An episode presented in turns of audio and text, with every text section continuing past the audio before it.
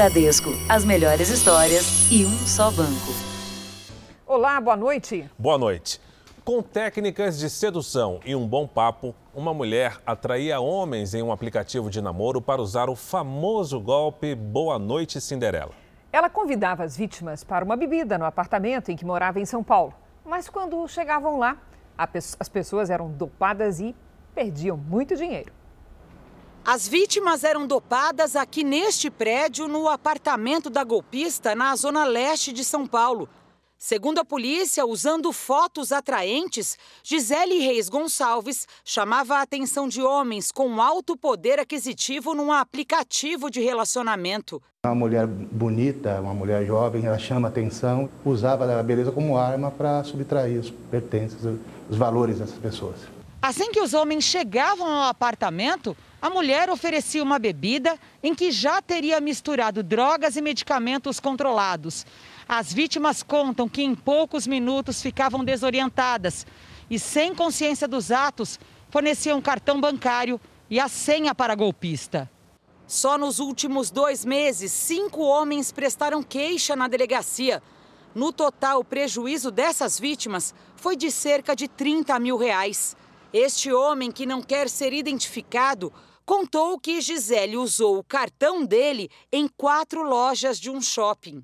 E ela comprou roupas de marca, comprou óculos, e o relato que tive quase um prejuízo de 6 mil reais com essa mulher. Até o combustível do carro dela, Gisele pagou com o cartão da vítima dopada. As câmeras de segurança do posto registraram o um momento. Este empresário italiano teve três encontros com a mulher até que no último perdeu 15 mil reais. Ele ficou tão desorientado com a droga que bateu o carro. Depois que teve o golpe, aí peguei o meu carro, é, voltei praticamente para a empresa e no meio do trânsito já teve um primeiro acidente, então mais um prejuízo. Até hoje, o homem não se lembra de como entregou a senha e o cartão para a mulher. Só muitos apagões e alguns flashes. Então você, acaba lembrando algumas coisinhas e totalmente não lembrando o que aconteceu. Gisele foi presa hoje, vai responder por roubo e pode pegar até 15 anos de cadeia. No apartamento, a polícia encontrou esta máquina de débito que ela também usava, segundo a investigação, para aplicar os golpes quando os homens adormeciam. Nós já apuramos que ela tem um fornecedor que é, entregava para ela medicamentos que ela pudesse dopar as suas vítimas e já estamos apurando de quem se trata e vamos chegar a essa pessoa também para que ela responda pelo crime que ela cometeu. Veja agora outros destaques do dia. Montadora Ford anuncia fim da produção de veículos no Brasil. Deputados americanos iniciam o segundo processo de impeachment do presidente Trump. Ministro da Saúde prevê início de vacinação quatro dias depois de aprovação da Anvisa. Na série especial, os indícios científicos do planejamento de Deus na criação do mundo.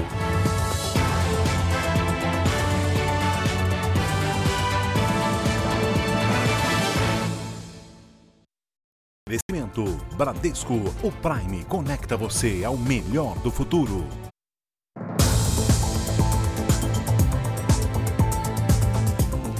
Uma ex-Miss, que depois se tornou influenciadora digital, foi presa hoje em São Paulo.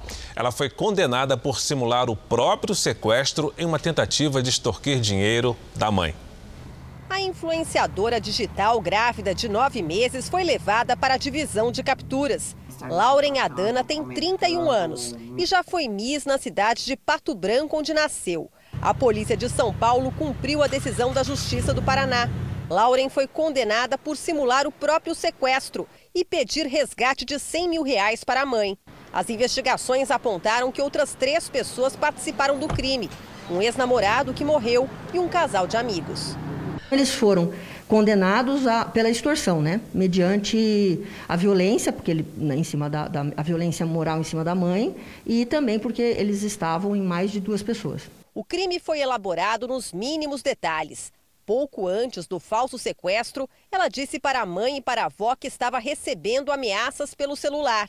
Quando ficou sozinha em casa, Lauren pegou carona com a amiga e foi direto para um apartamento numa cidade vizinha Pato Branco. Pediu para que prendessem os punhos dela com fita crepe. Quando a mãe recebeu o pedido de resgate, acionou a polícia e Lauren desistiu do plano. Foi até um orelhão e ligou para a mãe para contar que havia sido libertada. Lauren foi condenada a seis anos e meio de prisão em regime semiaberto. Assim, ela pode trabalhar durante o dia, mas à noite tem que voltar para a cadeia. A ex-miss foi transferida para a carceragem feminina de uma delegacia em São Paulo e pode dar à luz a qualquer momento. Os advogados de defesa vão pedir à justiça para que ela cumpra a sentença em prisão domiciliar.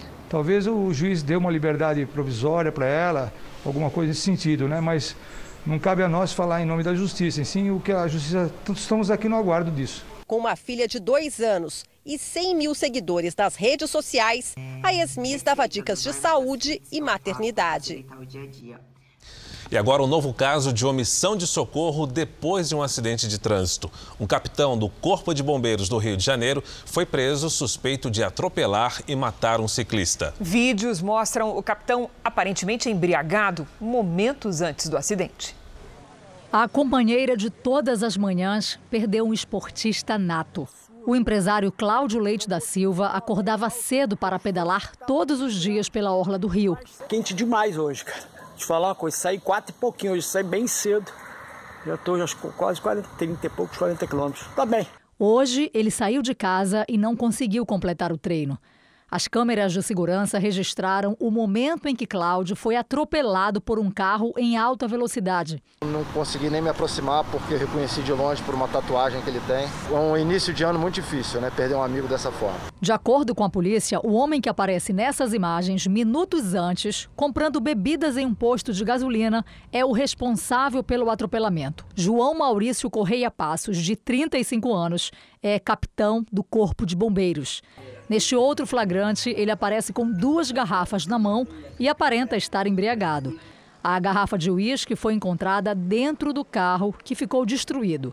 João fugiu do local do atropelamento e foi preso horas depois, quando chegava na casa de um amigo. Ele foi levado para o Instituto Médico Legal e fez exame toxicológico. Uma coisa é dirigir é, sendo imprudente é, sair e fugindo do local.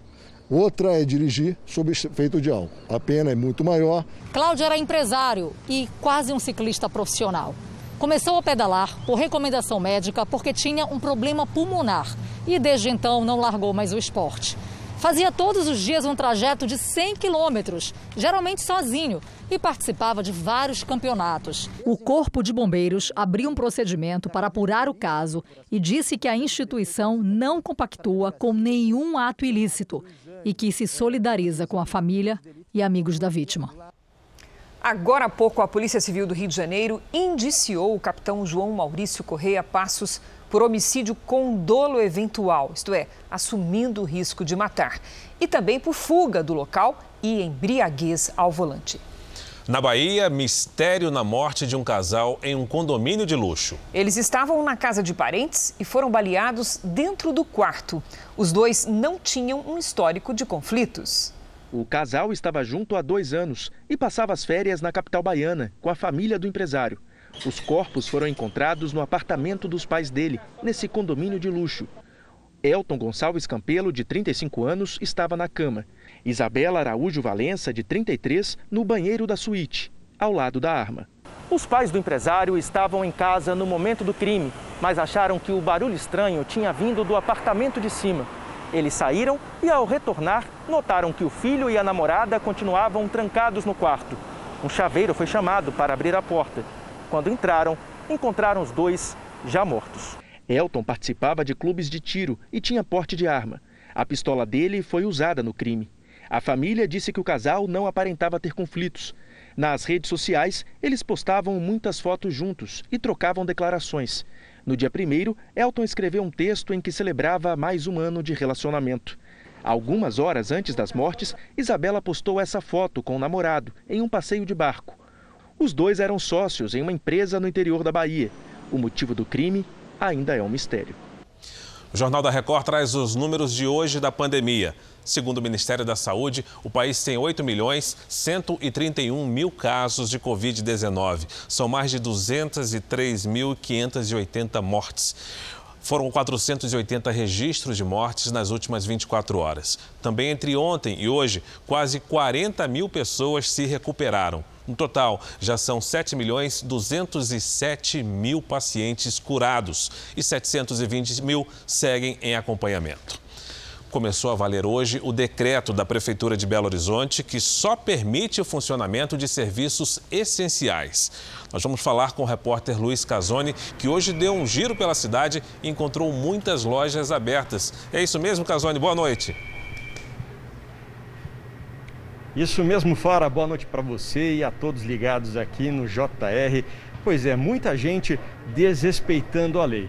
Nós estamos aqui em uma região de BH que é cheia de bares e restaurantes e a partir de hoje, esses estabelecimentos só podem funcionar no sistema de retirada no local ou então por meio de entregas, o delivery.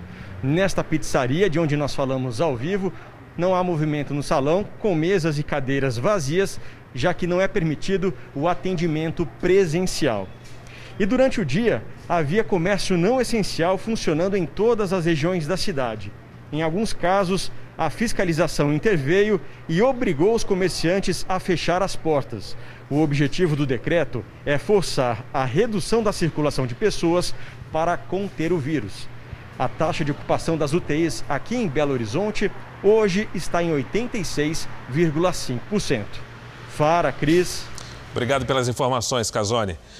E na contramão das medidas mais restritivas impostas em outras cidades, Porto Alegre flexibilizou as regras para o funcionamento da economia. A repórter Luíse Baini tem as informações ao vivo. Boa noite, Luíse. O que, que mudou aí na capital gaúcha? Oi, Fara, boa noite para você. Esse novo decreto traz mudanças principalmente com relação ao horário de funcionamento dos estabelecimentos comerciais. Bares, restaurantes e lanchonetes que podiam funcionar até às 11 horas da noite, agora não tem mais hora para fechar, mas devem obedecer ao limite de 50% de ocupação. O mesmo vale para as lojas de rua e os shoppings. O novo decreto também permite o funcionamento de clubes sociais e áreas comuns de condomínios e a realização de eventos em ambientes fechados, com um limite de 2.500 pessoas e autorização prévia da Prefeitura. Essas mudanças acontecem depois do prefeito de Porto Alegre assinar um acordo de cogestão com o governo do estado. Cris, Fara, Obrigado pelas informações, Luiz. Obrigado. Nas redes sociais do Jornal da Record, você confere como ficam as medidas de restrições aí na sua cidade. Acesse lá. Nos Estados Unidos, um novo pedido de impeachment contra o presidente Donald Trump foi apresentado na Câmara. Trump é acusado de incitar violência contra o governo americano na ação que teria resultado na invasão ao Capitólio na semana passada. Cinco pessoas morreram, incluindo um policial do Congresso americano. A acusação formalizada hoje pela oposição na Câmara é o primeiro passo do processo. O documento de quatro páginas pede que o presidente Donald Trump seja julgado por incitação à insurreição, ou seja, por estimular a multidão à rebelião no dia 6 de janeiro. O documento aponta que no discurso, horas antes da invasão, Trump voltou a dizer, sem provar, que houve fraude nas eleições e que incentivou as pessoas a tomar o Congresso, onde acontecia uma sessão para certificar a vitória do democrata Joe Biden. O pedido de impeachment deve ser analisado amanhã e levado à votação na quarta-feira na Câmara. Se aprovado, o julgamento segue para o Senado. A votação pode acontecer até depois de Biden tomar posse no dia 20. Donald Trump está prestes a ser o primeiro presidente da história dos Estados Unidos a sofrer dois processos de impeachment. No primeiro, em 2019, ele foi absolvido no Senado e tinha forte apoio dos americanos.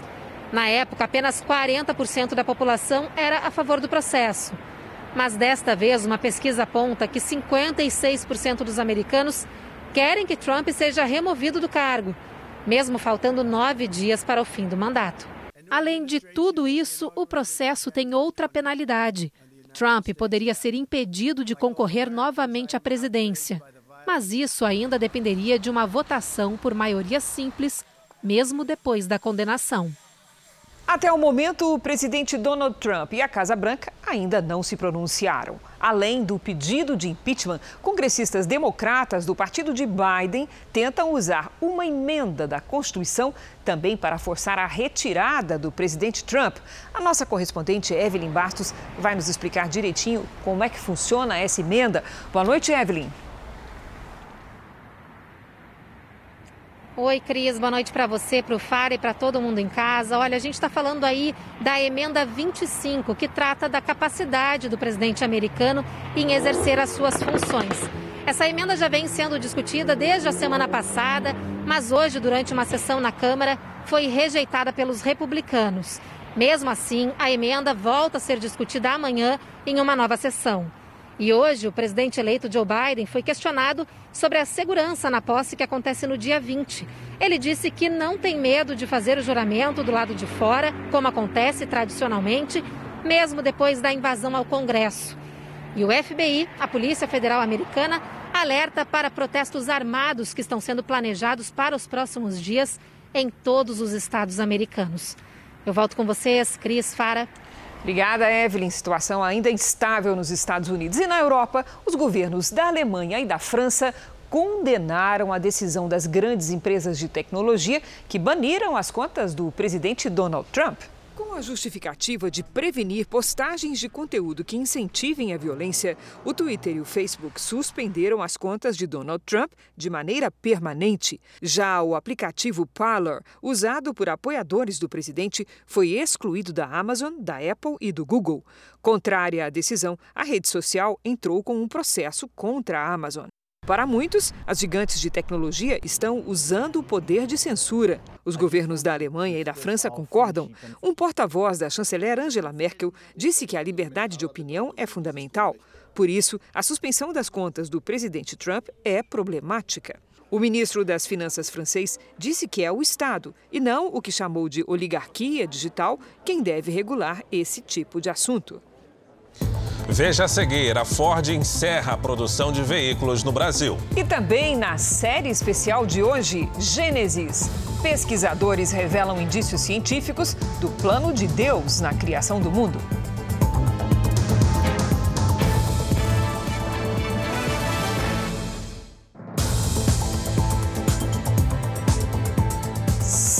Anos depois de abrir a primeira fábrica no país, a montadora americana Ford anunciou hoje que vai fechar todas as unidades no Brasil. Essa decisão causou surpresa e apreensão. Somente a fabricação de peças para reposição continua para manutenção de estoques. Cerca de 5 mil funcionários serão demitidos, não só no Brasil, mas também na Argentina. A Ford anunciou que vai fechar as fábricas em Camaçari, na Bahia, onde produzia quatro atuais modelos da marca de Taubaté, em São Paulo, que fabrica motores, e a de Horizonte, no Ceará, que monta os utilitários da Troller. Em nota, a Ford justifica o encerramento da produção em razão da pandemia e da persistente capacidade ociosa da indústria e a redução das vendas, resultando em anos de perdas significativas. No ano passado, a Ford vendeu perto de 120 mil automóveis no Brasil, uma queda de quase 40% na comparação com 2019. A montadora só vai manter por aqui a sede administrativa da empresa na América do Sul, que fica em São Paulo, o campo de provas no interior do estado e o centro de desenvolvimento de produtos na Bahia. A produção de peças vai continuar por algum tempo ainda para garantir os estoques de reposição. Isso é um claro sinal de falta de competitividade. Se a gente não trabalhar nessa agenda de redução do custo do Brasil, certamente vão acontecer outros casos, tanto de empresas grandes como de empresas pequenas que estão tendo dificuldade de competir lá fora e aqui dentro com os importados. A Ford já tinha fechado em 2019 a fábrica de caminhões e de um dos modelos de maior sucesso que funcionava em São Bernardo do Campo. A Ford foi uma das quatro maiores montadoras do país em volume de vendas. Ela chegou ao Brasil em 1919, importando carros. Mas dois anos depois, foi a primeira fabricante a inaugurar uma linha de montagem para um dos modelos da época e outra de caminhões. Com a decisão de fechar, a companhia vai demitir cerca de 5 mil funcionários, não só no Brasil, mas também na Argentina, onde as fábricas não serão fechadas. Hoje à tarde, os funcionários afetados realizaram assembleias que serão retomadas amanhã. A empresa informa que vai colaborar com sindicatos e parceiros na elaboração de um plano para minimizar os impactos do encerramento da produção. A gente está falando, na verdade, de 5 mil pessoas em cidades que muitas vezes giram em torno da atividade dessa fábrica, que não vão ter mais nem pessoas com tantas pessoas com alocação, com renda. E a gente também está falando de um impacto forte na arrecadação desses municípios. A Associação Nacional dos Fabricantes de Veículos respeita e lamenta a decisão da Ford e reforça que a entidade vem alertando há mais de um ano sobre a ociosidade local, global e a falta de medidas que reduzam o custo Brasil. Já o Ministério da Economia diz que também lamenta e que trabalha intensamente na redução do custo Brasil. O governo da Bahia entrou em contato com a Federação das Indústrias do Estado para discutir a formação de um grupo de trabalho e avaliar alternativas. Houve também contato com a Embaixada da China para sondar possíveis investidores com interesse em assumir a fábrica de Camaçari. O governo de São Paulo vai elaborar um plano para dar apoio à recolocação dos colaboradores demitidos. E uma outra montadora, a Volkswagen, abriu um plano de demissões voluntárias em sua fábrica de Taubaté, no interior de São Paulo. A medida vale principalmente para trabalhadores com doenças ocupacionais. Não foi informada a expectativa de adesão. A pandemia redefiniu a forma de trabalho em todo o mundo. No Brasil não foi diferente. O home office aparece, parece que veio mesmo para ficar. A Patrícia Lages é quem nos traz dicas para a gente se planejar financeiramente, para se dar bem trabalhando em casa. Vamos conversar com ela. Boa noite, Patrícia. Boa noite, Cris. Boa noite para você de casa. O home office, que era uma opção, acabou se tornando uma preferência. De acordo com um estudo realizado com gestores de empresas, mais de 94% dos profissionais em regime CLT querem continuar trabalhando de casa mesmo após a pandemia. E as empresas já começaram a se movimentar. Olha só, 10% delas já afirmam que vão diminuir o espaço físico e mais de 13% pretendem fechar os escritórios. E as mudanças não param por aí. Olha só, 19% das reuniões e dos eventos serão feitos online. Com isso, as viagens a trabalho serão reduzidas em 13% e mais de 16% das contratações não vão levar em conta a localização do profissional. Isso significa que pessoas até de outros países poderão ser contratadas. Uma mudança e tanto, né, Cris? Uma pequena revolução no mundo do trabalho, não é, Patrícia? E para a gente aproveitar essa opção, é preciso investir, melhorar as condições de trabalho em casa, não é isso? Precisa sim, Cris. E é aí que entra um bom planejamento financeiro. Isso porque praticamente 9% dos gestores esperam que os profissionais tenham um home office mais equipado, com melhores computadores e um bom pacote de internet. Os funcionários CLT vão precisar desenvolver habilidades de gestão de negócio. Para essa nova realidade, vai ser preciso fazer um levantamento dos equipamentos e dos serviços necessários e também pesquisar os custos, tanto para compra como para locação e, além disso, reorganizar o orçamento, incluindo o aumento das despesas mensais. O profissional do futuro não é apenas um funcionário, ele se tornou o seu próprio negócio. Cris. Obrigada, Patrícia. Veja a seguir: governo quer início da vacinação quatro dias depois da aprovação pela Anvisa. E também na série especial, os indícios científicos do planejamento de Deus na criação do mundo.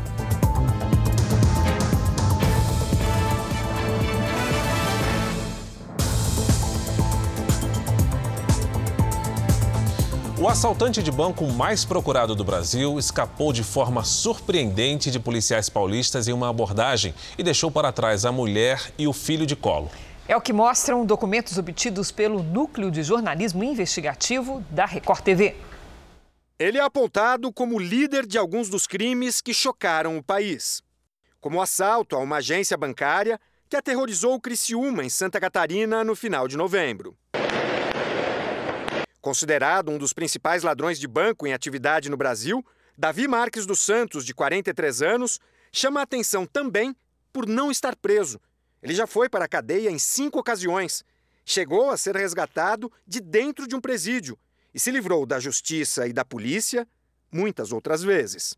Em 31 de maio de 2017, Davi já era um criminoso procurado e bem conhecido. Numa abordagem de rotina, ele foi parado por dois policiais militares aqui nesta avenida movimentada de São Paulo. O assaltante estava de carro com a mulher e o filho de colo e apresentou uma carteira de habilitação com o nome de outro homem. Na versão dos PMs, enquanto eles checavam a documentação, Davi fugiu, deixando a mulher e o filho para trás. O boletim de ocorrência foi registrado no 27DP. A delegacia fica a menos de um quilômetro do local da abordagem. O fato aconteceu às 20 para 7 da noite, mas a ocorrência só foi apresentada às 11h10. O BO tem poucas informações e foi registrado como desobediência e apreensão de objeto. O histórico mostra que foram apreendidas apenas a chave do carro e a documentação. O veículo está em nome de outro ladrão de bancos, Tiago Juste, preso em 2019 pelo ataque ao aeroporto de Blumenau, em Santa Catarina, e recapturado no ano passado na Grande São Paulo. O boletim também não faz qualquer menção à situação do veículo, embora exista a suspeita de que seja clonado. O nome de Tiago Juste não aparece no histórico oficial de donos do carro. Há elementos nos dois procedimentos, tanto da Polícia Militar quanto da Polícia Civil, que merecem uma apuração, uma investigação. No caso da Polícia Militar, é, pela fuga em si, e no caso da Polícia Civil, pela questão dos registros que me parecem muito superficiais diante de uma situação uh, do fato gerador. As falhas são comuns nos casos em que Davi está envolvido. Quando cumpria nove anos de pena em Pernambuco, ele conseguiu, na justiça, ir para o regime semiaberto, apesar de ser apontado como líder de uma possível fuga em massa e como criminoso de alta periculosidade, que deveria estar em presídio de segurança máxima. Existem três mandados de prisão contra Davi, mas apenas um aparece na lista dos mais procurados do Ministério da Justiça. A Secretaria de Segurança Pública de São Paulo disse que o delegado responsável determinou novas investigações e que tomou providências também no âmbito administrativo.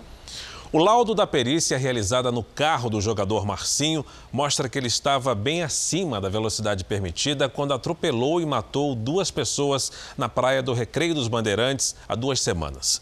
Pedro Paulo Filho tem outras informações. Pedro Paulo, muito boa noite.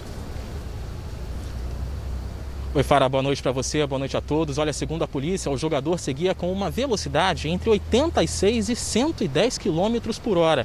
A máxima permitida na via é de 70 quilômetros. No acidente, o jogador causou a morte de um casal de professores.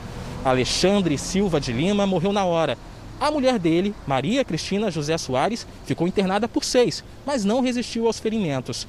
Em depoimento, Marcinho negou que estava em alta velocidade. O jogador disse à polícia que dirigia a 60 km por hora e alegou que não prestou socorro por medo de ser linchado. O jogador Marcinho já foi indiciado na semana passada por duplo homicídio culposo. Fara, Cris. Obrigado, Pedro Paulo. Um relatório da Polícia Civil de São Paulo, obtido com exclusividade pela Record TV, mostra o relacionamento próximo entre dois chefões do crime organizado. Um deles foi preso no Paraguai no fim de semana, como mostrou a reportagem do Domingo Espetacular.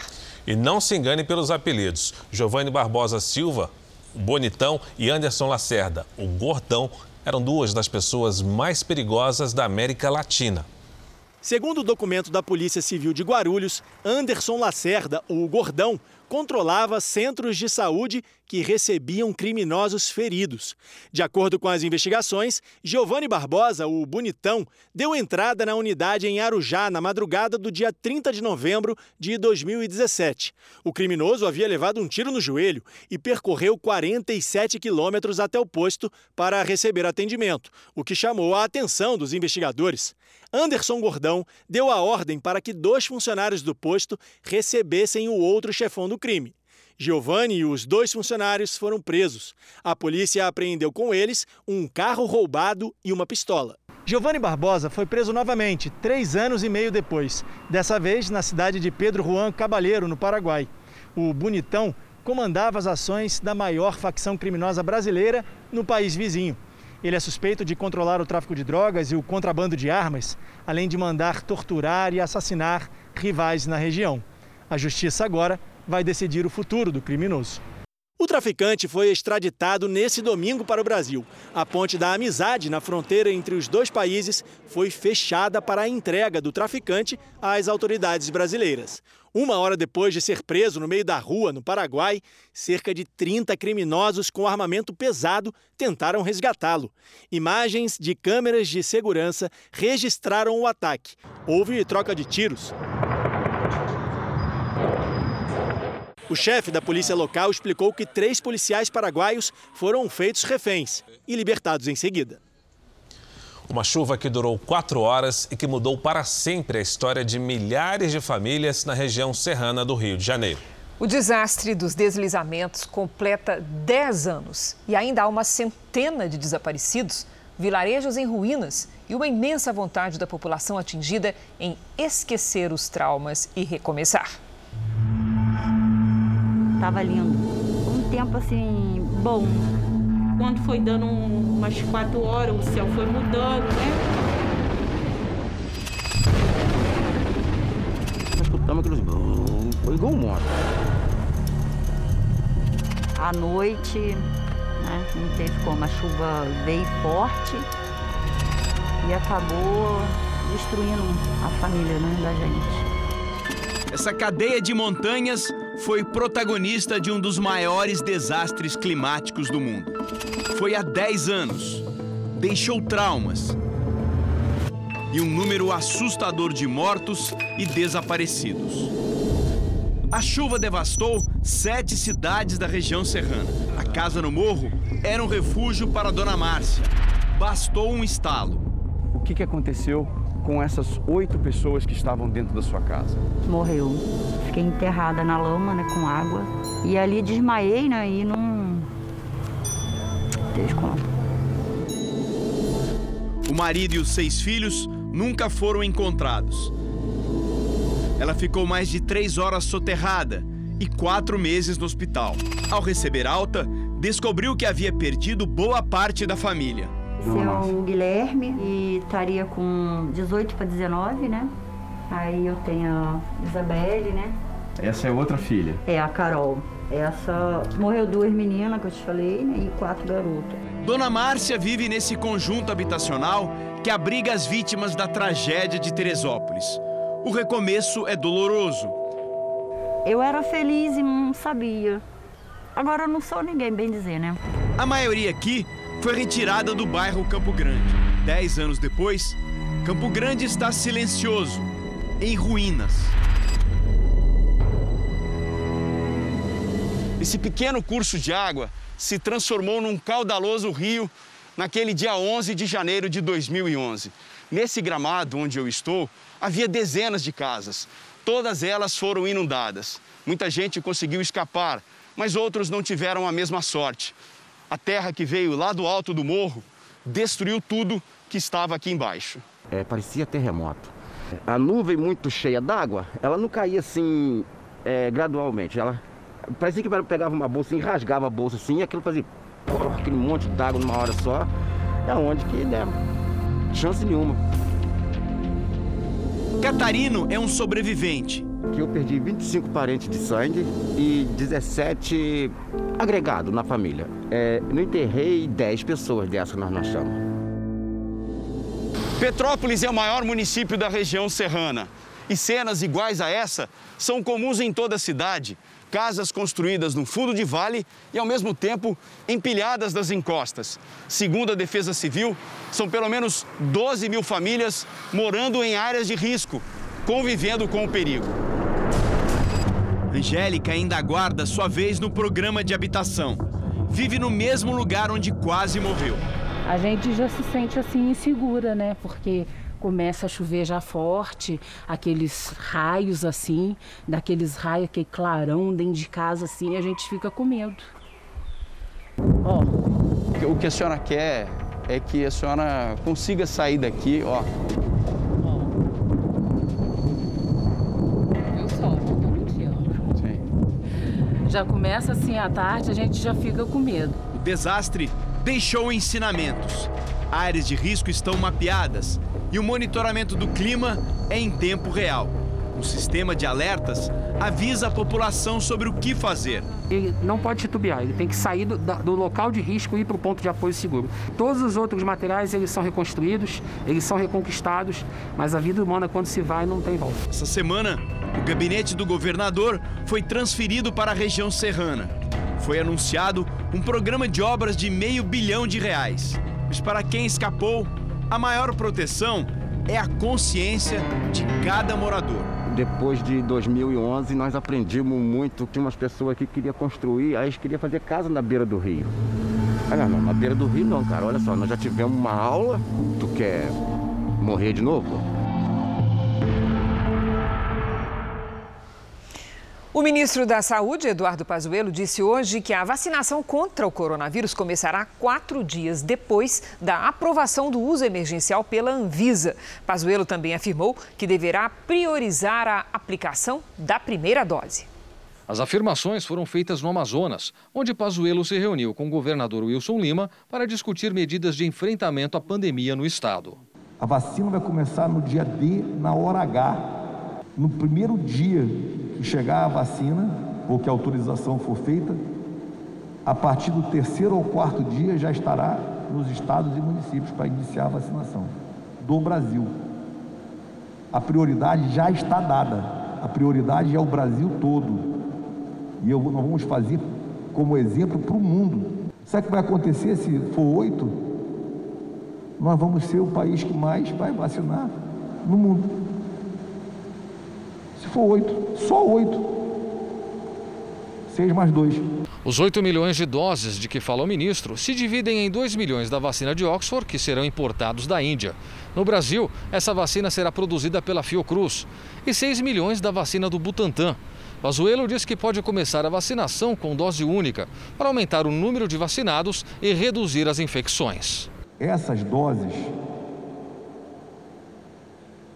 que com duas doses você vai a 90 e tantos por cento, com uma dose vai a 71%. 71% talvez a gente entre para imunização em massa, é uma estratégia que a SVS vai fazer para reduzir a pandemia. Talvez o foco seja não na, na, na imunidade completa, e sim na redução da contaminação. O ministro espera receber da Fiocruz mais de 200 milhões de doses da vacina de Oxford este ano. Ele também comentou os pedidos de documentação adicionais que foram feitos pela Anvisa ao Butantan. Não há registro na China, nem autorização de uso emergencial ainda. E a Anvisa tem tido dificuldade, vocês viram na televisão, de receber toda a documentação pronta e nós estamos trabalhando com o Butantan direto para que ele forneça esse, essa documentação. O governo paulista reagiu com desconfiança aos pedidos de mais documentos feitos pela Anvisa ao Butantan. O governo de São Paulo diz que os documentos enviados à Anvisa na última sexta-feira têm todos os dados necessários para que a vacina do Instituto Butantan seja analisada. O dossiê, com mais de 10 mil páginas, seria completo. Portanto, estamos nos aguardos das considerações da Agência Nacional de Vigilância e esperamos que os prazos e ritos sejam realmente respeitados. Mas a agência reguladora quer mais informações sobre os pacientes que receberam o imunizante. Para a Anvisa, faltam detalhes sobre idade, sexo, peso dos participantes do estudo, além de outras características, como, por exemplo, a função renal hepática e as comorbidades. Mais de 48% dos documentos apresentados pelo Butantan têm alguma pendência e quase 6% não foram entregues. Sempre segundo a Visa, é uma situação bem diferente do material da Fiocruz, em que perto de 6% da documentação ainda não teria sido enviada. O governador de São Paulo coloca sob suspeita o tratamento dado aos dois institutos. O que difere a Fiocruz do Butantan? Uma instituição tão respeitada quanto o Butantan. Por que, que uma vacina está OK, os dados estão completos, estão perfeitos, e a Anvisa ainda anuncia que pode antecipar a aprovação da vacina da Fiocruz, que pertence ao governo federal, enquanto a vacina do Butantan, que está ligado ao governo de São Paulo, a relutância e o grau de exigência sobe. O diretor da Associação Brasileira de Infectologia diz que a exigência de novos documentos é normal nesse tipo de processo. Ele não suspeita de uso político por parte da agência. Sociedade médica nenhuma disse que a Anvisa está beneficiando este ou aquele produto, esta ou aquela vacina. Nós estamos acreditando que o processo realmente está sendo uh, de uma forma equalitária para todas as vacinas. O Butantan disse que está fazendo uma força-tarefa para apresentar os dados solicitados e que toda a documentação vai ser entregue ainda esta semana. O Instituto acredita que as novas exigências da Anvisa não vão afetar o prazo para autorização do uso emergencial da vacina e mantém o dia 25 de janeiro como data para o início da vacinação no estado.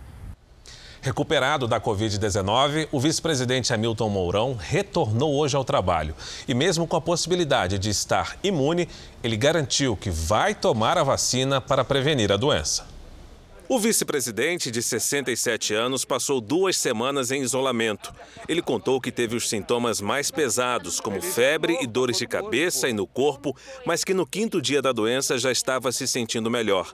E apesar de já ter tido contato com o vírus, afirmou que vai se vacinar. Eu sou grupo 2 aí de acordo com o planejamento, não vou furar a fila a não ser que seja propagandística. Mourão disse também que perdeu dois amigos para a doença e que é a favor da vacinação de todos. E a vacina é para o país como um todo, é uma questão coletiva, não é individual. Né? O indivíduo aqui ele está subordinado ao coletivo nesse caso. Na corrida pela presidência da Câmara dos Deputados, Arthur Lira, que é o candidato da preferência do Planalto, e Baleia Rossi, que tem o apoio do deputado Rodrigo Maia, defendem, os dois, uma ajuda aos trabalhadores durante a pandemia. Os dois principais candidatos ao comando da Câmara dos Deputados defendem a criação ou a manutenção de um benefício social enquanto houver pandemia pauta que tem a resistência da equipe econômica do governo. Com a PEC emergencial, que nós temos que tratar ela sem versão, cuidando de tratar é, de maneira bem detalhada, ela vai nos abrir a possibilidade orçamentária de criar um programa como esse. Nós temos que continuar com o foco na busca de soluções para o enfrentamento da pandemia. Nós temos uma preocupação social também projetos de combate às desigualdades e, claro, os projetos na área econômica. Os dois também batem na tecla da independência da Câmara. A Câmara não pode ter um comando de poucos parlamentares. Todos os parlamentares têm que ter o seu papel valorizado, reconhecido, porque afinal todos que estão lá chegaram pela vontade popular e é, representam uma parcela da sociedade. Fique bem claro, eu não tenho dono, eu não tenho chefe, eu não tenho tutor, eu não tenho patrocinador. De olho nas dissidências e nas traições, Lira vem mirando no PT, que apesar de rachado, declarou apoio à Baleia Rossi. Em entrevista hoje em Brasília, ele disse que se for o novo presidente da Câmara, vai cumprir o princípio da proporcionalidade partidária, pelo qual os cargos na mesa diretora respeitam o tamanho das bancadas. Essa foi uma das condições do PT para apoiar Baleia Rossi. Lira também disse que não vai levar em consideração suas convicções pessoais para pautar projetos que tratem de costumes. No Senado, agora à tarde, a bancada do PT declarou por unanimidade apoio ao candidato de Davi Alcolumbre e do presidente Bolsonaro. Agora, Rodrigo Pacheco tem oficialmente o apoio de cinco partidos, o que totalizaria 28 votos se não houver traições. O senador ainda não tem um adversário definido. Eleição no Congresso no dia 2 de fevereiro. Moradores de um vilarejo na Índia montaram uma força-tarefa para resgatar um caminhão que caiu de um penhasco. Pelo menos 100 homens participaram da operação. Com a falta de equipamentos de resgate, eles acabaram usando cordas e cipós Depois de algumas horas, finalmente conseguiram tirar o caminhão do desfiladeiro. Segundo as autoridades, o veículo passava por uma curva estreita quando despencou de uma altura de 21 metros. O motorista sobreviveu. Cidades do norte do Japão foram atingidas por uma tempestade de neve histórica. Pelo menos 11 pessoas morreram e 226 ficaram feridas desde a semana passada. A Silvia Kikuchi, previsão que essa nevasca também chegue a Tóquio. É isso mesmo, Silvia? Bom dia para você aí no Japão. Olá, Fara, Cris. Pois é, a agência de meteorologia japonesa informou que essa neve vai chegar até aqui na capital já nas próximas horas, mas com menos intensidade. As autoridades do país emitiram um alerta para algumas cidades que podem esperar três vezes mais neve que o normal. Equipes de resgate foram acionadas para socorrer motoristas depois que pelo menos mil veículos acabaram presos em estradas e rodovias. Em Toyama, a nevasca danificou até as redes elétricas. Também teve recorde de neve na Espanha. A tempestade prejudicou a distribuição da vacina da Moderna em Madrid. As autoridades anunciaram o envio de comboios para agilizar o transporte das doses. Por lá, as temperaturas poderão chegar até 10 graus negativos. Fara, Cris. Obrigada, Silvia. Já aqui no Brasil, o fenômeno do clima que preocupa é outro. A semana começa com chuva forte em vários estados e principalmente preocupação no Sudeste. Cidades do estado do Rio de Janeiro registraram 45% da chuva esperada para o mês inteiro em menos de 12 horas. Será que essa chuva diminui nos próximos dias? Vamos saber com a Lidiane Sayuri. Boa noite, Lidy. Oi, Cris. Boa noite para você, para todo mundo que nos acompanha. Ao contrário, viu? Temos mais do que o suficiente para a formação de nuvens de tempestade. Um corredor de ventos quentes que traz ar úmido do norte, ventos no sentido anti-horário que jogam esse ar úmido para o alto e uma frente fria que avança para o sudeste. Nesta terça, as pancadas de verão acontecem principalmente à tarde. E mesmo rápido, rápidas, elas podem provocar deslizamentos e alagamentos em São Paulo, no Rio de Janeiro e na metade sul de Minas. No litoral de Santa Catarina e do Rio Grande do Sul, além da chuva, há também ventanias de 90 quilômetros por hora. Só não chove nesta área mais clara do mapa. No norte e no centro-oeste, chuva isolada, mas forte. Hoje à tarde, a temperatura chegou aos 38 graus em Porto Alegre. Agora a frente fria chegou e amanhã a máxima cai para 28. Em BH faz até 29 e 39 em Maceió. Atenção Rio de Janeiro e capital paulista. Máximas de 37 e de 33 graus amanhã com chuva à tarde. E pesada, viu? Chuva pesada pelos próximos dias, Cris. Eu fico imaginando os gaúchos com temperatura de 38 graus. É isso. Imagina. E amanhã já cai para 28. Obrigada, Lidy. Até amanhã. E em Minas Gerais, um homem foi resgatado após lutar por duas horas contra a correnteza.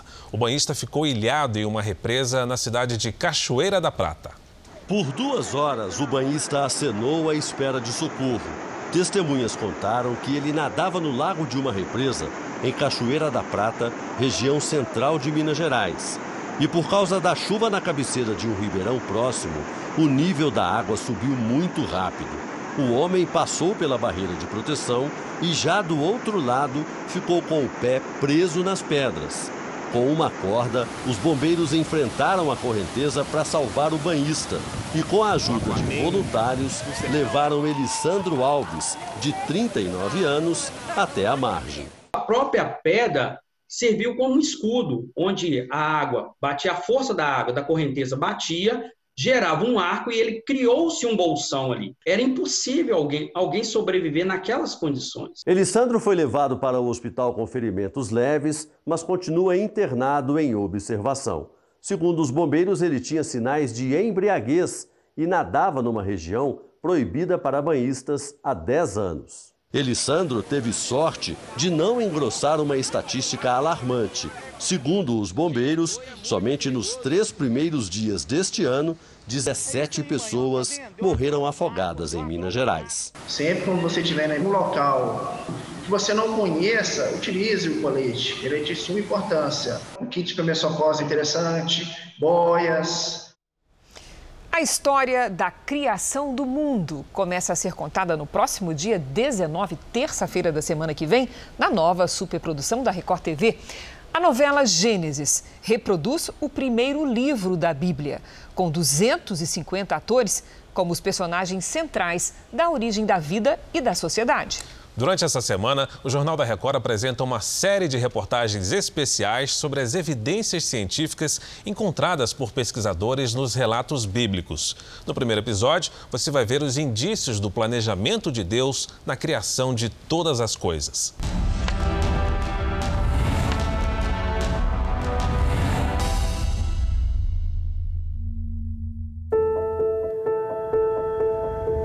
No princípio criou Deus os céus e a terra. A terra, porém, estava sem forma e vazia.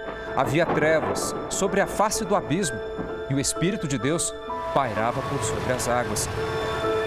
Disse Deus: haja luz, e houve luz. Nas primeiras palavras da Bíblia Sagrada, toda a força e o propósito da criação. Em Gênesis está o começo de tudo, absolutamente tudo. O próprio Gênesis é um nome muito curioso, vem de uma tradução grega do Antigo Testamento, Gênesis, que significa origem. É sobre essa origem, sobre a nossa origem, a novela Gênesis, a nova superprodução da Record TV.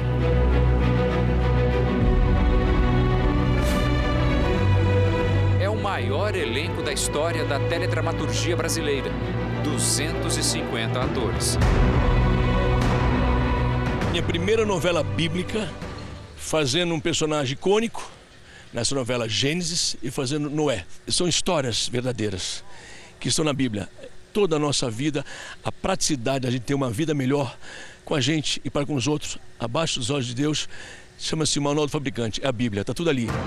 Gênesis está dividida em sete fases: Éden, Dilúvio, Torre de Babel, Ur dos Caldeus, Abraão, Jacó e José.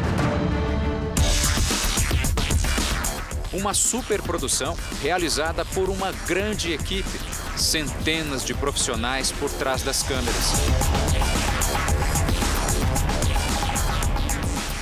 Quando se fala da origem de todas as coisas, tendo como base os textos da Bíblia Sagrada, assim como mostra a novela Gênesis, tem-se como verdade a visão criacionista do mundo.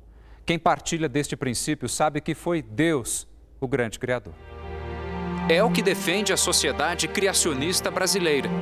Fundada há quase 50 anos, a SCB chama constantemente a atenção para o fato de que a criação ocorreu sob um planejamento de Deus e não como uma mera obra do acaso, como supõe o evolucionismo. Este é um vislumbre em qual entramos na planta da criação. Uma das evidências mais importantes da evolução é o registro fóssil.